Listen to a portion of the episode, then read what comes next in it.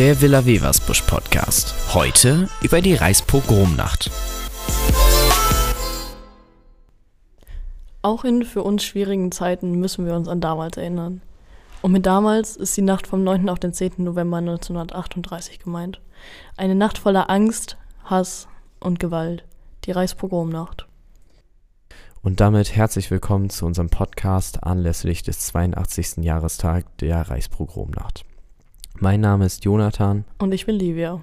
Was war die Reichspogromnacht eigentlich? Das war die Nacht, wie gerade eben schon erwähnt, vom 9. auf den 10. November 1938. In dieser Nacht gab es Gewaltmaßnahmen gegen Juden in ganz Deutschland und Österreich durch das nationalsozialistische Regime und organisierte Schlägergruppen. In dieser Nacht wurden ca. 1400 Synagogen, Betstuben, Friedhöfe, Wohnhäuser und so ziemlich alles, was jüdisch war, zerstört. Es starben schätzungsweise 800 Juden. Die Reichspogromnacht galt als offizielles Signal zum größten Völkermord Europas. Ab dem 10. November bis zum Ende des Zweiten Weltkrieges wurden 6 Millionen Juden in Konzentrationslagern inhaftiert. Zwei Drittel davon wurden ermordet oder starben an den Folgen der Inhaftierung. Fälschlicherweise wird immer noch auch international der Begriff Reichskristallnacht statt Reichspogromnacht benutzt. Aber wofür steht der Begriff Reichskristallnacht eigentlich?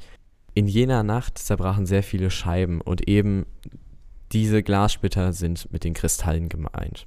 Jedoch ist dieser Begriff unangemessen, da er das Geschehen verharmlost und eben nur für ein paar zerbrochene Scheiben steht. Dabei starben sehr viele Menschen und das Leben der Juden war für immer verändert. Wir haben uns angeschaut, wie sich die Reichspogromnacht in unserer Heimat abgespielt hat. Und ich habe mich dabei über mein Heimatstädtchen Frontenberg informiert. In Frontenberg fanden die Übergriffe erst am 10. November, also einen Tag später, statt. Und auch hier wurden verschiedene jüdische Geschäfte und Gebetshäuser verwüstet und Bürger beschimpft und erschossen. Leider wurde bis heute kein Täter für diese Übergriffe strafrechtlich verfolgt. Auch wenn dieses Jahr keine Gedenkveranstaltungen stattfinden können, ein so schreckliches und brutales Ereignis darf sich keinesfalls wiederholen.